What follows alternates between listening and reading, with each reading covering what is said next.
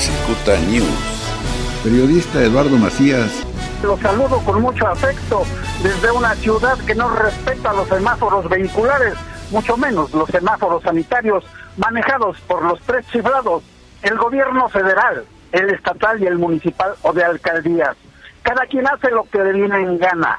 Ya llegamos al cuarto lugar mundial de los peores entre los peores para el manejo de la pandemia y seguimos encarrerados para alcanzar el medallero del horror. Son casi 40 mil muertos oficiales y una cifra negra de por lo menos el doble. Y ya saben quién repite y repite su cantareta de que ya planamos la curva y el genocida institucional López Gatel hasta se tapó la cara, no de vergüenza, no la conoce y usa cubrebocas. No que no, si tuviera un ápice de ética profesional, hace rato hubiera renunciado o lo deberían haber corrido, pues harían mejor papel en su lugar Vidente o el brujo mayor, más acertados en sus pronósticos que el doctor muerte, que no pega hit ni por equivocación. El hecho es que en México sube y sube en la escala del terror y el gobierno miente y miente con sus otros datos.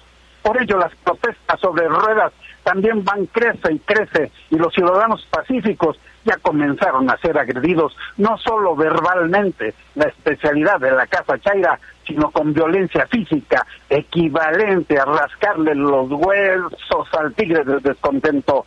Y eso que todavía no pregunté si te quedarás, pero temen mucho la respuesta de un jamás. La terca realidad exhibe de cuerpo completo a los responsables de velar por la salud de los mexicanos y su fracaso evidente los pone locos. Tan fácil que sería que si no pueden renuncien, pero están creciditos luego de su vuelta al gabacho del Tlatoani Huehuenche. Todavía quedan restos de humedad de la superlamida de suela al calzado anaranjado que patea el trasero de miles de mexicanos ofendidos y aterrorizados pero esa vileza de entreguismo nos la quieren vender como un triunfo diplomático.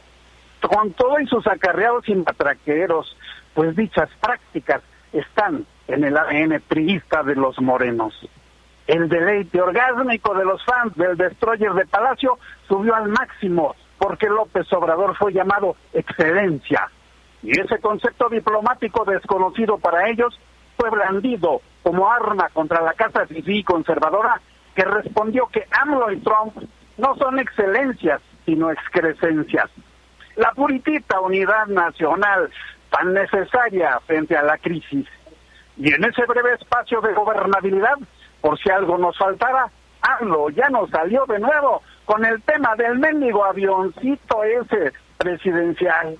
De veras, nos tratan como retrasados, que es que ya salió una oferta y la, y la rifa sigue nada nos dicen sobre el equivalente a 400 aviones presidenciales tirados a la basura en Pemex, ni de los miles de mexicanos que mueren por su ineptitud.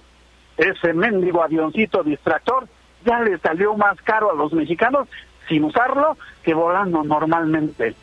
Como propaganda, eso sí, es un tesoro de Fuchihuacala. ¿Hasta cuándo esa tortura?